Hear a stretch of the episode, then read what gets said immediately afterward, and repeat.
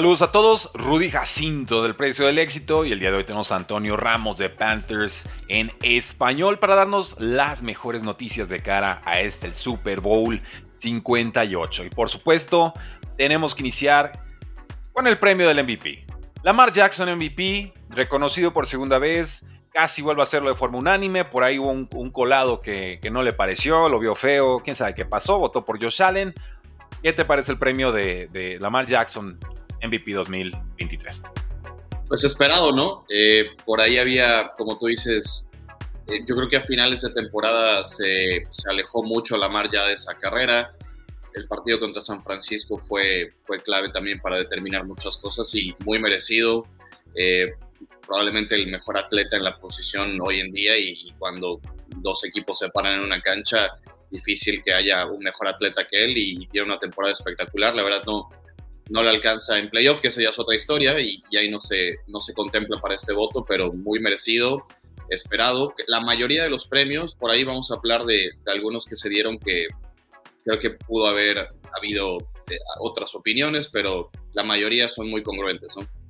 Sí, eh, se alinean con lo que vimos durante la temporada y hemos, hemos visto otros premios de otras asociaciones, llámese la, Asociación de, de, Analistas de Fancy Football, ¿no? En los Estados Unidos, eh, Pro Football Focus saca la suya, la NFLPA, la Asociación de Jugadores hace la propia. Esta es de, de, periodista, este digamos es como el premio oficial. Eh, quizás por eso algunos no estén tan contentos, pero enseguida lo vamos a comentar. Ofensivo del año, Christian McCaffrey, corredor de los San Francisco 49ers. Me imagino que si hubo un premio que te, que te hizo feliz, fue este, ¿no? El de la expantera, eh, siendo reconocido a nivel internacional. No, definitivamente, y es algo que que McCaffrey no solamente esta temporada, sino desde hace varias se merecía y que después de muchas lesiones, Carolina toma esta decisión de, de moverlo a, a, San Francisco. Él no se quería ir, temas de gerencia para eh, tratar de buscar una nueva era en Carolina, buscar un mariscal de campo, pero Christian llegó al, al sistema correcto, donde pues está en campo abierto básicamente en cada snap, entonces eso potencia por completo su, su talento, sus habilidades, es un jugador con una trabajo y una ética de trabajo formidable, así que muy merecido para Christian, una temporada increíble y que, bueno, hasta para Fantasy el año que viene es el número uno en todos los tipos de liga que pueda haber, entonces eh, sí, bastante, bastante contento por él y que pues todavía tiene una tarea muy grande, no solamente él, sino el resto de, los 49ers del domingo, pues cerrar un ciclo que pues se han topado con pared muchas veces, sobre todo en los campeonatos de conferencia y, que se están enfrentando nuevamente a un rival que ya conocen en un supertazón, que no va a ser nada sencillo y que, insisto, McCaffrey va a ser una pieza fundamental para que San Francisco aspire al campeonato el domingo. Sin lugar a dudas. Vamos a comentar, por supuesto, eh, tus picks del, Super Bowl. Christian McCaffrey, me parece que si juega bien, San Francisco gana. Si lo traban, difícilmente ganaría San Francisco. Así, de obvio y de básico puede ser de pronto el análisis de, de un Super Bowl. Defensivo del año. Aquí puede haber la, empezar la polémica. Miles Garrett, el liniero defensivo de los Cleveland Browns. Por ahí estaba Micah Parsons, aunque creo que cierra mal la campaña. Estaba TJ Watt, que la cerró bastante bien. Eh, nadie habla de Max Crosby, pero lo quiero poner sobre la palestra porque sus números son comparables a, estos, a los de estos dos. Eh, a mí, en principio, y te lo digo tal cual, creo que yo si estuviera construyendo una franquicia, prefiero a Miles Garrett que a TJ Watt creo que contra la carrera para anclar esa esquina me ayuda más, aunque entiendo que TJ Watt generalmente va a tener más capturas de coreback. Eh, eso no quita que haya hecho más o menos esta campaña, pero ¿qué, impresiones te deja este, e, e, esta premiación? Pues TJ Watt era el que podía robárselo, ¿no? Y que estaba más cerca en los votos de, los expertos. El mío era Miles Garrett, sinceramente. el, dominio que, que tuvo durante toda la temporada y no es por menospreciar solamente a lo que hizo TJ Watt o Max Crosby y muchas veces nos vamos solo con las capturas, ¿no? Porque es la estadística que te sorprende, que te impresiona, que todo el mundo busca, pero presiones al mariscal de campo, detenciones detrás de la línea de golpeo es sumamente importante también y sobre todo un equipo de Cleveland que vamos a hablar después del premio a, Kevin Stefanski, a Steven Stefanski como le dijeron. Sí. Eh, Creo que con tantas lesiones este equipo, que se haya quedado Miles Garrett como pues tu estandarte casi durante toda la temporada y que de todas formas tuviera esta temporada tan bestial, pues es, es, digno de, defensivo del año. Sí, Sí, yo, estoy contigo. para mí de pronto puede ser la votación más sencilla que, que, lo que tratamos de hacerlo, ¿no? De meternos a la minucia de las estadísticas. ¿Cuál fue la mejor defensa del año? ¿Fue Baltimore? Fue Cleveland, ¿no? Creo que a grandes rasgos fueron las dos defensas más consistentes. Chispazos de Steelers, chispazos de 49ers, chispazos eh, de Cowboys, pero realmente fue Cleveland y fue, fue Ravens. ¿Quién fue más importante en Ravens? Posiblemente Justin Malbuike o Al Hamilton. Ninguno iba a desplazar a la importancia que tenía un Miles Garrett en el esquema de Browns. Entonces, el mejor defensivo del posiblemente la mejor defensa del año ganó el premio al defensivo del año. No, no de pronto no es más difícil que eso. Solo fueron cuatro votos de diferencia, ¿eh? Así es. Y Watt tuvo 17 y Miles Garrett tuvo 23 en primer lugar, así que estuvo muy, muy apretada también la decisión. Ambos lo merecían, sinceramente, pero creo que la colaboración de, de Miles Garrett, insisto, en un equipo plagado de lesiones y que con Jim Shorts, que también se llevó al premio de asistente del año, bueno, pues es, es parte de lo que Cleveland hizo defensivamente esta temporada que los puso donde llegaron. Bueno, yo, abrí una encuesta y va a similar la, situación. DJ Watt merecía el premio, 53% dice sí, Miles Garrett 47%. O sea, ni siquiera en, los, en las votaciones nos podemos poner de acuerdo. Entonces imagínense cómo estaban los eh, periodistas. Pero si mi voto hubiera sido para Miles Garrett, sale por supuesto TJ Watt en redes sociales y dice, ya estoy acostumbrado a esto, como diciendo, me robaron otra vez, ¿cómo se atreven a no darme mi tercer premio al defensivo del año? ¿Cómo se... Insulto, ¿no? Y, también sale Micah Parsons por ahí y le responde duro a un, a un aficionado que decía que TJ Watt era mejor que Miles Garrett. Eh, ah, bueno, y, podemos comentarle igual en la sección de, de, preguntas y respuestas, pero bueno, un fan diciendo Jersey Jerry o Jerry de Kid 21, le estoy haciendo que el comercial de gratis, compara las estadísticas y por números puros, Miles Garrett no, no gana el premio, eso, eso es obvio. Y responde Micah Parsons, horrible take, horrible opinión, Miles es el mejor jugador, la realidad de la situación. Miles enfrentó más dobles equipos y, es, y tuvo más impacto sobre los corebacks. Aficionados, por favor, dejen de ver las estadísticas y empiecen a ver la cinta de juego. Y ojo, lo dice alguien que estaba ahí metido en la pelea, ¿eh? Ahora, no lo dice ni tú, ni yo, ni nadie. Pero a mí me sorprende que Micah haya tenido más votos de primera colocación que Max Crosby. Correcto. Correcto, correcto.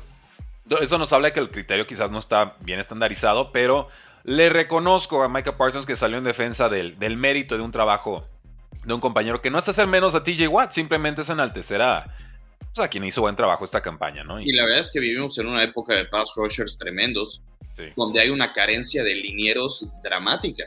Entonces, se dan un festín, a ver, o sea, Yannick, perdón, no Yannick Ngakwe, Josh Allen, el pass rusher de los Jaguars, rompió el récord de franquicia también de Jacksonville. O sea, cada vez están rompiendo y estableciendo más récords de capturas porque hay una austeridad de, de, linieros y tackles defensivos, perdón, tackles derechos. Austeridad suena muy bonito, eres muy generoso con tu término, ¿eh?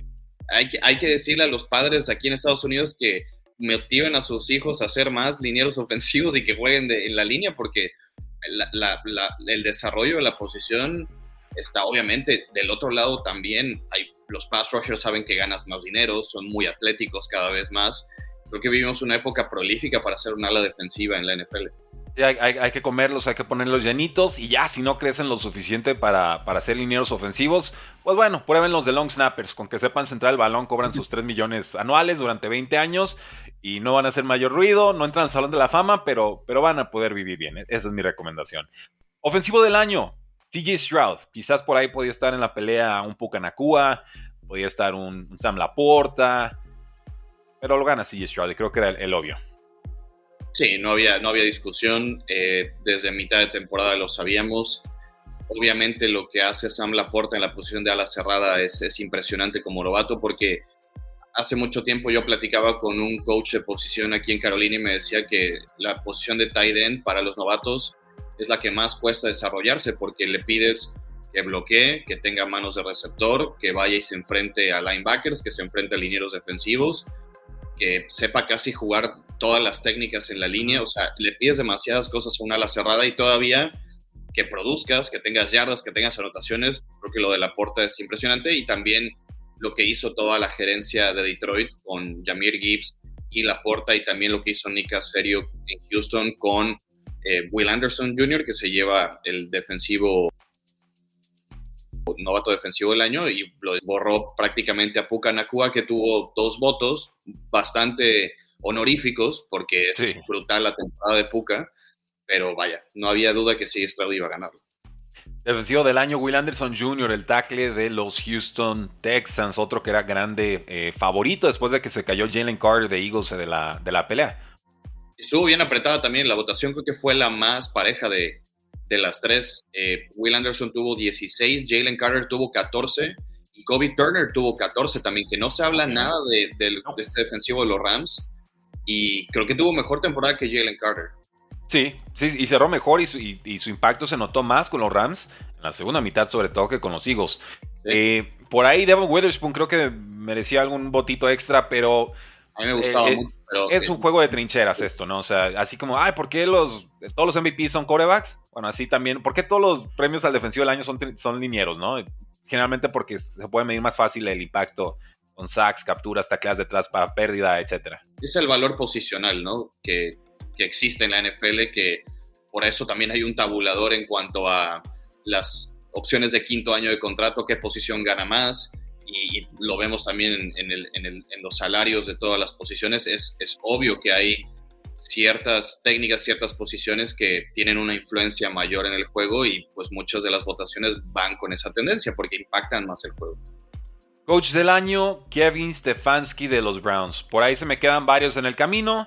Llámese un Demico Ryans con los Houston Texans, llámese un Dan Campbell con los Detroit Lions. Eh, bajo otros criterios, un John Harbaugh con los Baltimore Ravens. Kyle Shanahan también hizo un pedazo de campaña. Eh, pero ¿qué va? Tienes a cuatro, cinco corebacks titulares durante una campaña, uno por gusto, cuatro porque no te quedó de otra. Y, bueno, creo que es, es, bastante merecido el premio de Kevin Stefanski, ¿no? Bajo ese parámetro. Sí, impresionante lo que hizo, por lo que habíamos platicado de tantas lesiones que tuvo Cleveland en la temporada. Eh, los metió a playoff con eh, cinco mariscales de campo distintos jugando y ganando. Eh, yo creo que Demico Ryan, yo creo que Ryan se hizo más con menos también, por, porque no se esperaba lo que vimos de los Texans también esta temporada. Al final, estos dos equipos, justamente el equipo de Stefanski y el de Demico Ryan, se enfrentaron en la primera ronda de, de postemporada termina ganando incluso Houston. Sabemos que la votación aquí ya no importa en la postemporada. Yo sinceramente sí se lo hubiera dado de Mick Ryans, pero Stefanski lo merece muchísimo. Y solo fue un, voto la diferencia. Stefanski tuvo cerrado. y Miko 20, así que se lo pudieron haber dividido. Y, no es el primero ya de, Kevin Stefanski, es, es, tu segundo. Así que eh, imagínate con, con, carro completo estos, estos Browns.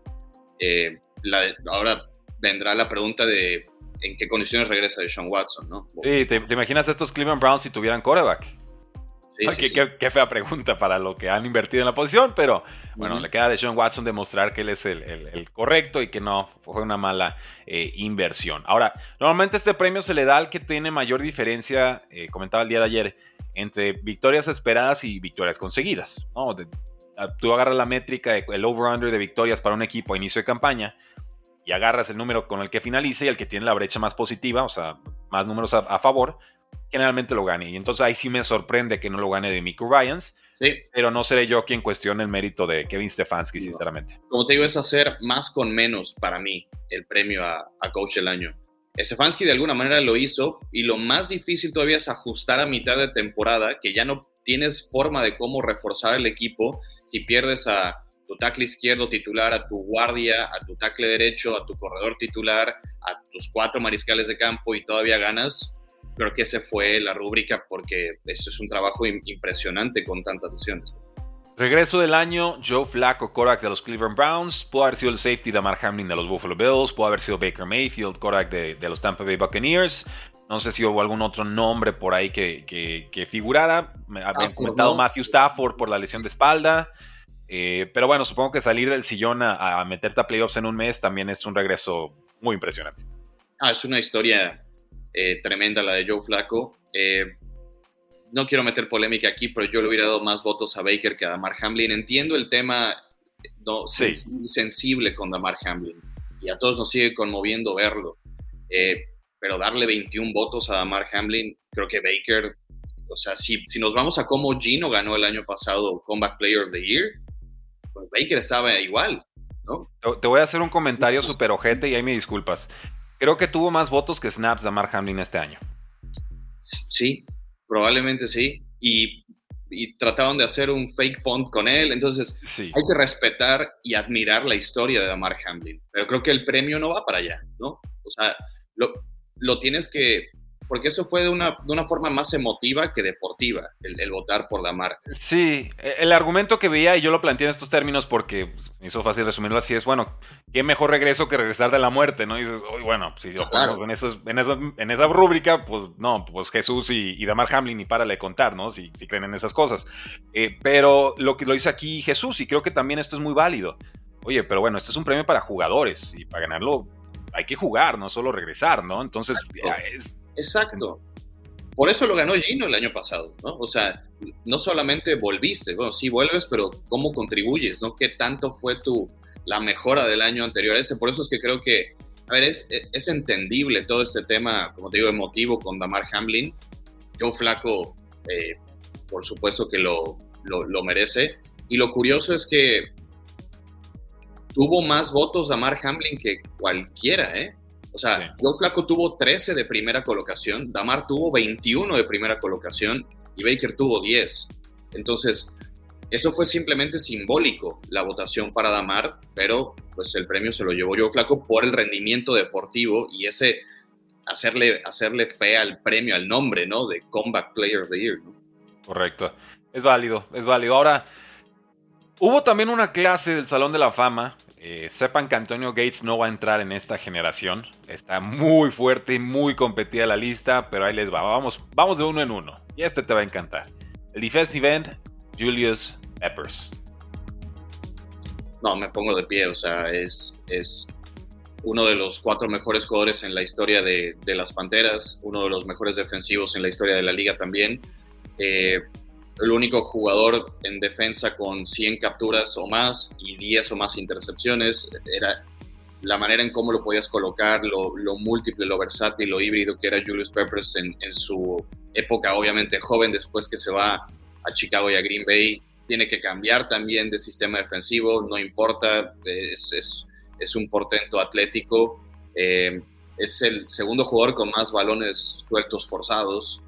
Eh, y curiosamente, creo que la gente aquí de Carolina del Norte ayer estaba muy, muy contenta porque se siente como el primer Hall of Famer de Panteras, ¿no? O sea, estaba Kevin Green, que estuvo por otros equipos, Rams, Pittsburgh, estuvo Reggie White, que estuvo en Green Bay y Filadelfia, llegó acá a Carolina, Sam Mills el año pasado, es muy cercano a, Panteras por, por la historia que conocemos de la superarse por el cáncer, el famoso lema de Keep Pounding pero realmente Julius Peppers es el primer jugador drafteado por las Panteras que entra al Salón de la Fama. Fue a la Universidad de North Carolina. Hay mucha gente aquí que ama el baloncesto colegial. Él jugó básquetbol colegial y hay, hay algo muy peculiar también en su carrera que es el único deportista en la historia en Estados Unidos que ha jugado un Final Four de NCAA de baloncesto y un Super Bowl. wow eso te habla del tipo de atleta que era Julius Peppers y la verdad es que todos estamos felices. hay que estarlo. Eh, Dwight Freeney, pass rusher, e-, este trotó por un montón de equipos y en todos tuvo impacto. Estaba en los 34, 35 y seguía produciendo. Era, era como el, e-, el mercenario ahí, le, dabas una lanita y te conseguía dos capturas en, el partido que quisieras. Todavía jugó con los Falcons Super Bowl, ¿no? Sí, sí, sí, ahí estuvo. Sí. Y, se cotizó un rato, recuerdo que no firmó de inmediato, me alcanzó a medir y dijo, ah, con estos, estos, me gustan como, como gallo. Eh, y no tuvo la, fortuna. Muy, muy en una línea de James Harrison llegando con los Patriotas y quedándose al filo de llegar a un Super Bowl. Eh, aquel año que lo cortaron, ¿no? Eh, justamente por TJ Watt, que fue su, reemplazo. ¿Impresiones generales de Dwight Freeney? Bueno, yo, yo lo recuerdo mucho en, en, Indianapolis con la dupla que hacía con Robert Matis y, este tradicional y muy emblemático spin move que lo caracterizó a Dwight Freeney durante toda su carrera, ¿no? Que, creo que fue de los que, no el primero en hacerlo, pero de la generación no contemporánea de todos nosotros, creo que él fue el que estableció ese movimiento y algunos de ellos empezaron a emularlo. Eh, porque no era un tipo que tuviera un, cuerpo tan atlético o que creyeras que, te fuera a ganar por velocidad o por fuerza o por combinación de movimientos y lo tenía todo, ¿no? Un motor increíble, así que eh, sí, lo recuerdo mucho con, con Robert Mathis en esa, en esa dupla en, Indianapolis. Linebacker de los San Francisco 49ers, Patrick Willis. Y qué bueno que el retiro prematuro, entre comillas, porque no jugó demasiadas temporadas para llamarlo retiro prematuro, no le jugó en contra. No, es, es, uno de los linebackers que yo también más, más disfruté ver. Eh, competidor hasta el cansancio, un, líder absoluto. Él y Bowman también, o sea, eh, recordamos mucho esa defensiva de, los Niners con eh, Jim Harbaugh. y creo que, bueno, el año que viene Luke Kuechly ya es elegible. Creo que Patrick Willis y Luke Kuechly son los dos mejores linebackers de nuestra época, ¿no? O sea, dejando un poquito en otra generación a, los Ray Lewis, a los Brian Urlacher, pero Patrick Willis, Bobby Wagner, Luke Kuechly son los, los tres linebackers modelos de, de esta generación y por supuesto que tenía que estar en el Salón de la Fama Patrick y espero que Luke lo haga también el año que viene porque tienen carreras similares, cortas, prolíficas eh, y, y fueron muy especiales en su momento. Dos receptores que nada más tienen el nombre en común. O sea, la posicional, porque realmente sus estilos de juego, si lo podemos llamar así, no tenían nada que ver. Devin Hester, el regresador de patadas espectacular de los Chicago Bears, y Andre Johnson, este histórico de los Houston Texans, que de pronto la zona roja se le complicaba, pero también vean que corebacks le estaban lanzando pases. Matt Schaub, imagínate. Es el mejor coreback de su carrera, sí. Yo ya me empiezo a sentir muy viejo porque son jugadores que vimos casi, casi cuando entraron al draft y los disfrutamos por años. Y, y ahora ya pasaron cinco años desde su retiro y, son Hall of Famers. Eh, creo que Andre Johnson, para mí, eh, cuando apenas empezaba yo a jugar fantasy, era o Calvin Johnson o Andre Johnson el que yo tomaba. Eh, y, y, así lo disfrutas más y, y, vives otros partidos que a veces empiezas a seguir el deporte de, otros, de otras franquicias y lo ves de otra manera. Y Andre Johnson yo también lo disfruté mucho. Andre Johnson fue el primer jersey que tuve que no fuera de las Panteras. Entonces es, es un que, lo disfruté mucho. Y ya bueno, luego tuvimos otros eh, dos premios, las categorías senior, ¿no? Estos jugadores que ya más de 25 años siendo elegibles, que no han entrado y se abrieron entonces dos espacios adicionales para ir reconociendo a esos nombres que de otra forma quedarían pues no en el olvido, porque su legado persiste, no necesitan un trofeo, una pleca ahí para, para que se le reconozca, pero el, distintivo, por supuesto, tiene un impacto. El tackle defensivo Steve McMichael de los Patriots de Nueva Inglaterra en 1980, Chicago Bears del 81 al 93 y de los Packers en el 94. Lo apodaban Mongo, uno de los íconos, dos veces elegido Pro Bowler, dos veces All Pro, 847 tacleadas, 95 capturas, 13 balones sueltos forzados en su carrera y el segundo con más capturas en la historia de los tackles defensivos. Entonces, si no conocían el nombre, para eso es el premio. Steve McMichael, tackle defensivo. El linebacker Randy Gradishar de los Denver Broncos del 74 al 83 una eh, parte de esta Orange Crush de los 70s, inicios de los 80s, 7 Pro Bowls, dos selecciones All Pro, gana el defensivo del año en 1978, muy, muy ad hoc a lo que discutimos el día de hoy, y ayuda a Broncos a conseguir su primer eh, Super Bowl como franquicia. Entonces, ahí lo tienen. Esos son los nombres que estarán entrando entonces al Salón de la Fama. Sigan dejando su like, sigan dejando sus comentarios, super plática que nos acabamos de aventar del NFL Honors. Nos quedan algunas noticias más. Despedimos el podcast y pasamos a la sesión de preguntas y respuestas. Pero ya se la saben. Dejen su like, dejen su comentario y si están escuchando esto en repetición, en formato podcast, pues bueno, dejen su reseña de 5 estrellas en este episodio. Llevamos 23 minutos de programa y aquí siguen. Yo creo que sí merecemos ese, ese review de 5 estrellas. Vamos con Devante Adams porque el compadre está feliz. Lo escucharon. Le trajeron al coordinador ofensivo Luke Getzi está emocionado de trabajar con él porque estuvieron juntos desde el 2000, eh, bueno, no recuerdo el año exacto, pero fueron ocho temporadas con los Green Bay Packers. Y bueno, Davante Adams tuvo 103 recepciones para 185, 175 yardas, perdón, 103 targets atrapados para 1144 yardas y 8 touchdowns. Números bastante dignos dada la, la ofensiva de pronto disfuncional que tenían los Raiders y las, las preguntas interrogantes en la posición de coreback. Y pues creo que con estas declaraciones realmente lo que rescato es, Davante Adams no quiere salir de Raiders. Y la Nación Raider le tiene que dar gracias a Antonio Pierce, que también es parte de, este proyecto de convencimiento de estos jugadores de que permanezcan con, con, los Raiders. Por ahí hubo un reporte, no sé qué tan oficial sea, que Chad 85 va a tener chamba también con los Raiders. Mm, sí, sí, sí. Debería ser asistente de wide receivers, no sé si vaya a ser coach de receptores, pero me imagino que eso también ayuda a que a que te quedes en Las Vegas, pero vaya, la forma en cómo Antonio Pierce ya se ganó al vestidor le ayuda a la gerencia también a que estas negociaciones sean más fáciles.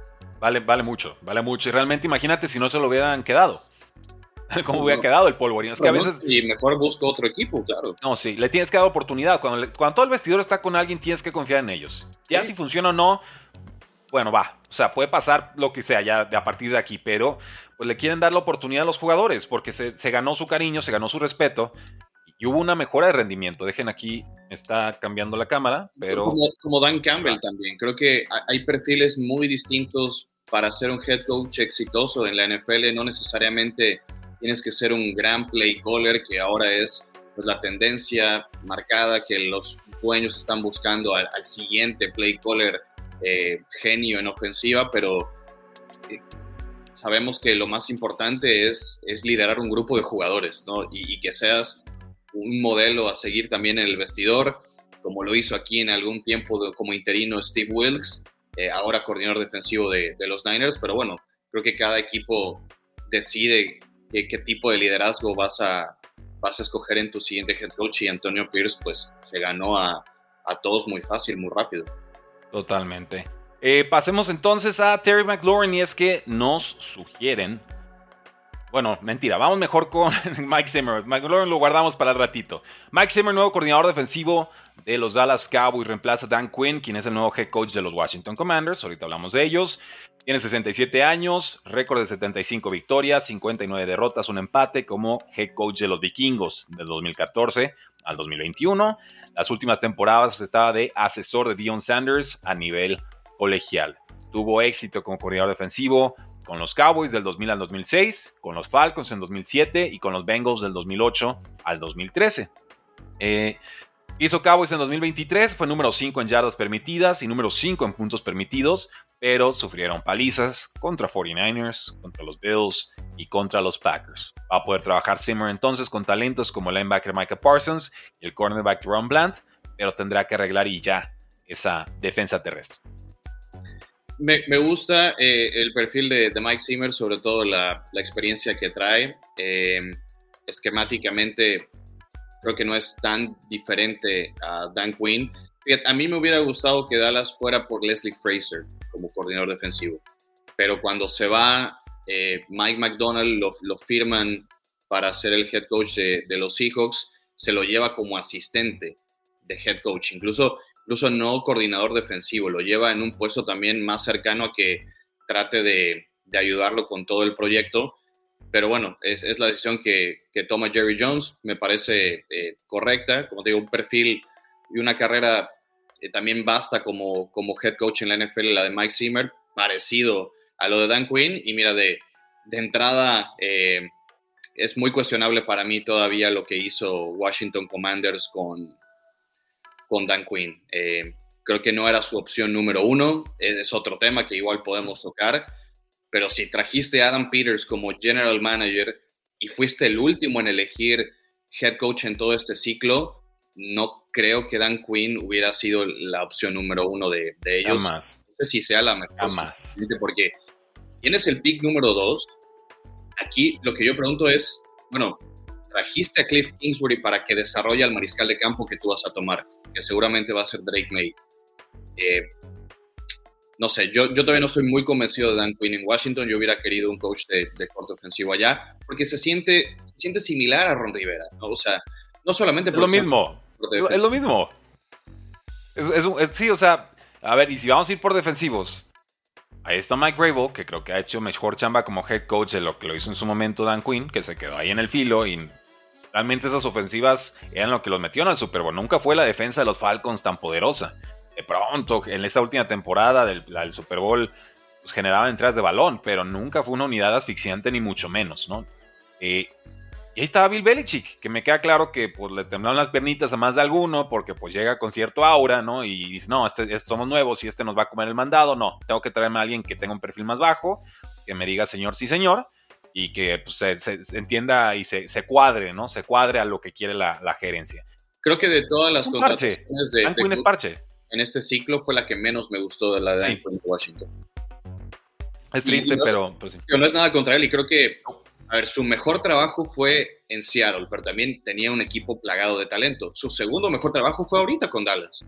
Y también tenía un roster plagado de talento. Tenía un buen roster, quizás no con las superestrellas de Seattle, pero creo que, por ejemplo, para mí Dan Quinn en Atlanta me dejó mucho que desear. totalmente. y, y, este es el presente más importante porque es su última chamba de head coach. Sí, tuvo esta oportunidad ahora. Mira, no nos vamos muy lejos. Si yo soy Washington y se me estaban acabando las opciones, claramente esa no era una alternativa para ellos, pero tengo aquí a Eric Bienemy. Ah, pues sí. Yo le hubiera dado la oportunidad. Ya lo de Bienemy, híjole, parece que, nunca se le está acabando cada vez más la oportunidad de ser head coach y es personal. va a regresar a, a, Kansas City, entonces, bueno. Tiene un largo historial de crímenes, en muchos sentidos, pero de hace 25 años. O sea, si creen en la redención, creo que Eric Bienemy ya demostró que eso quedó en el pasado.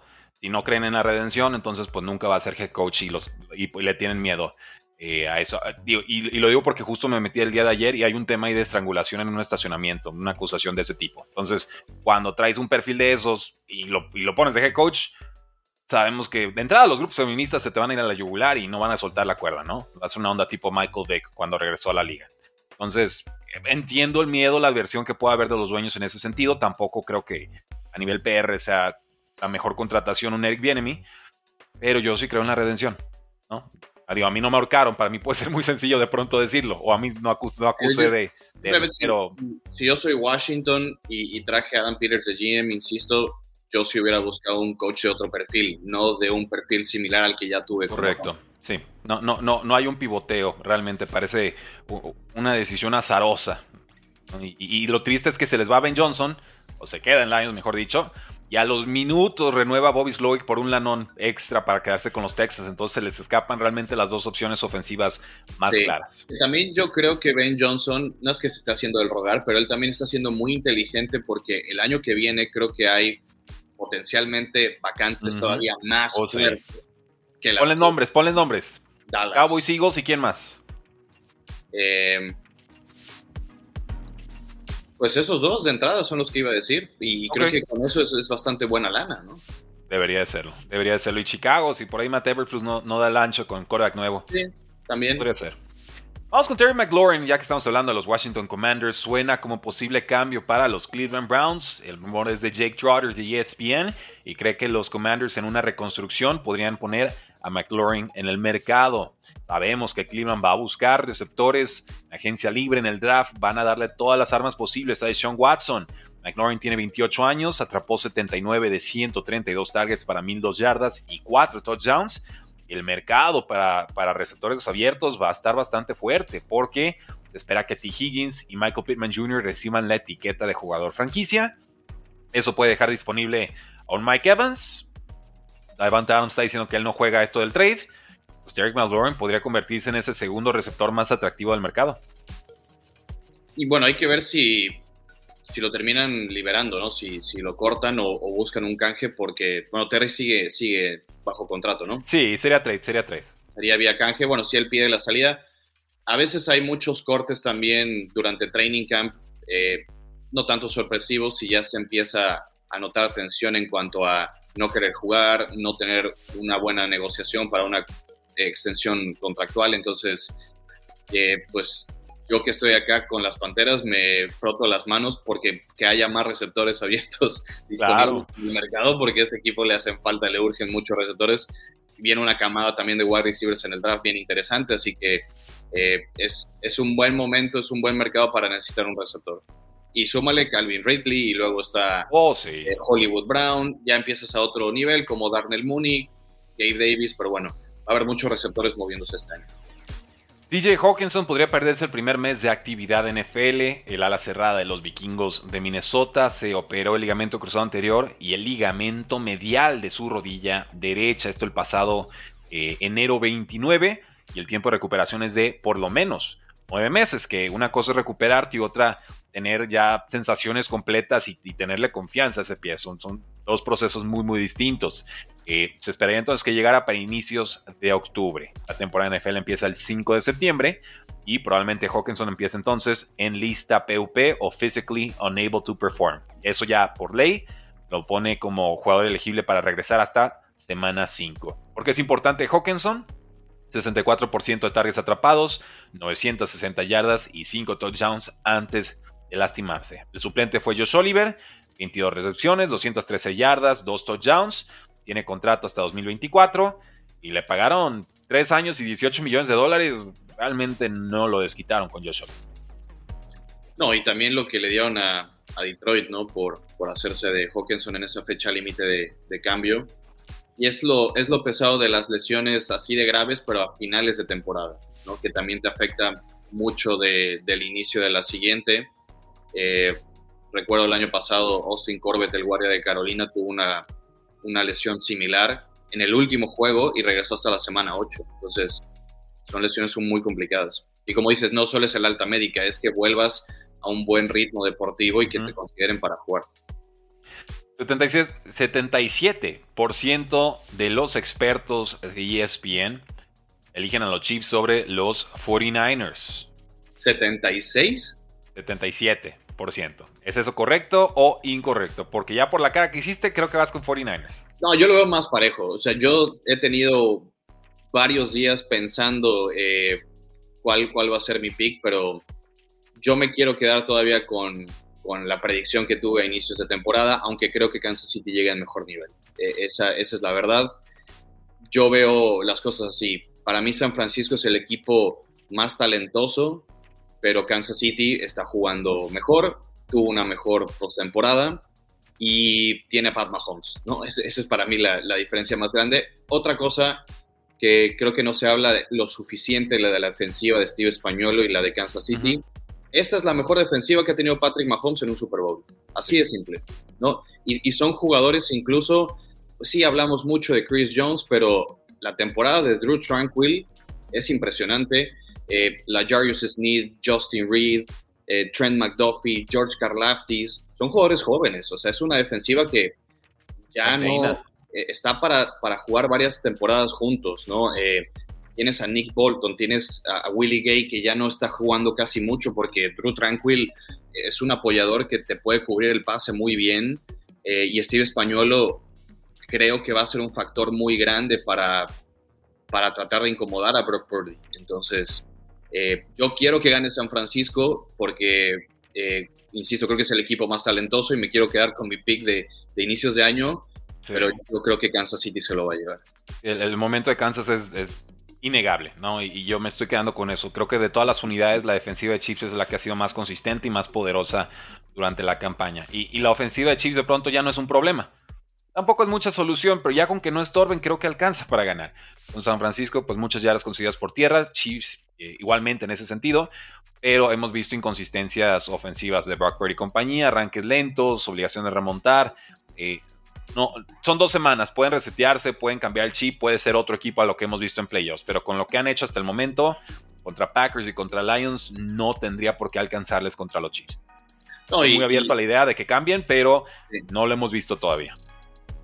Mira, si, si David Montgomery y Jameer Gibbs hicieron lo que quisieron por tierra, si Aaron Jones hizo lo mismo también, eh, ¿por qué no pensar? Es un problema de raíz, ¿no? O sea, hay algo del equipo que está mal. Sí, y mucha gente puede señalar a Steve Wilkes y, a ver, él no va a cambiar esquemáticamente. Sabes que solo va a tener a los cuatro frontales presionando y el resto va a estar cubriendo el pase. O sea, no necesitas poner a nadie más. La cosa es que Nick Bosa, que Chase Young, que Armstead estén en el nivel que sabemos que pueden estar. Y que tienen. Me gusta Chase Young como jugador X, ¿eh? Muy desaparecido todos. Y creo que si San Francisco gana, necesita que Che Young tenga una captura por ahí. porque Nick Bosa no va a poder solo. Sí, claro. San Francisco tiene jugadores top 3 casi en todas las posiciones, cosa que, Kansas City no tiene. Pero como unidad, yo sí esperaba que la defensiva de San Francisco en postemporada diera una mejor cara. Eh, a ver, de verdad, o sea, Kansas City es la defensa número 2 en cuanto a puntos permitidos en, en la NFL esta temporada. En playoff solo le han metido 7, 10 y 24 puntos. Los 24 fue contra Buffalo porque Josh Allen dio un partidazo. Pero San Francisco ha estado permitiendo 21, 31 puntos. No está jugando al nivel que sabemos que esta defensa de, los Niners puede estar. Por eso es que, y la gran diferencia que va a hacer Pat Mahomes en este partido, eh, si le das tiempo, lo creativo que es comprando más tiempo todavía, extendiendo las jugadas, de verdad yo, yo espero que a ver si San Francisco empieza corriendo bien la pelota y que todo le empieza a funcionar, cosa que en la postemporada no lo hemos visto. Niners ha empezado de menos a más los juegos y ha tenido que venir de atrás para cerrar los partidos a lo último y, y Purdy, bueno, se ha equivocado en la primera mitad, pero ha podido reaccionar en el, en el complemento. De verdad, yo, yo espero que, que, San Francisco gane, pero lo veo muy difícil. Yo, yo, no, yo no quisiera apostar en contra de Pat Mahomes ya.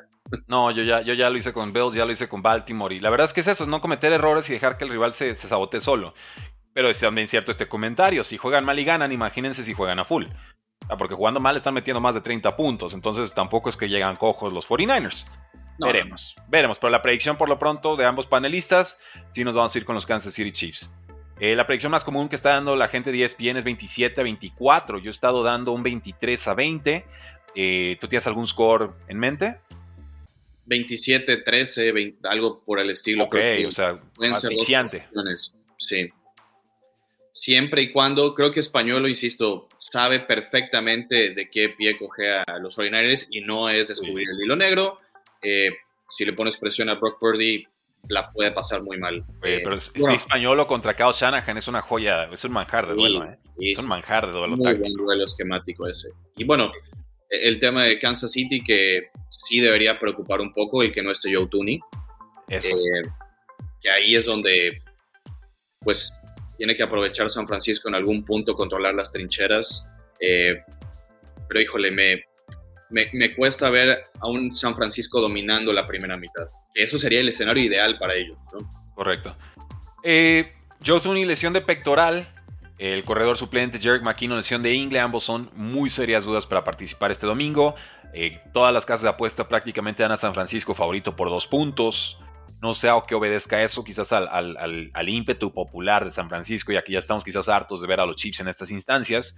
Eh, creo que ese entusiasmo apostador lo está capitalizando Las Vegas. Eh, Rashid Rice, ojo ahí, receptor de los Chiefs, sale temprano en la práctica del jueves porque le pisaron el tobillo. A esto nos referimos con que de pronto un jugador practica perfecto, perfecto, full practice y de pronto, boom, did not practice o, o boom, limited practice. ¿Qué pasó? Metió reversa a mitad de, la semana. Ah, pisó mal, lo lastimaron, etc. Entonces, es un tema delicado a monitorear. Dice Andy Reid que no tiene mucha importancia, que sí va a poder jugar. El tiempo dirá. George Kittle, lesión de pie, también ha estado limitado en prácticas toda la semana, pero sí va a jugar, obviamente, este domingo. Y Cam Hayward fue reconocido como el Walter Payton Man of the Year, que se le eh, conoce este premio como el más importante de la liga por sus servicios prestados a la comunidad. Ya lo tienen, damas y caballeros. Gracias por habernos acompañado el día de hoy. Despedimos el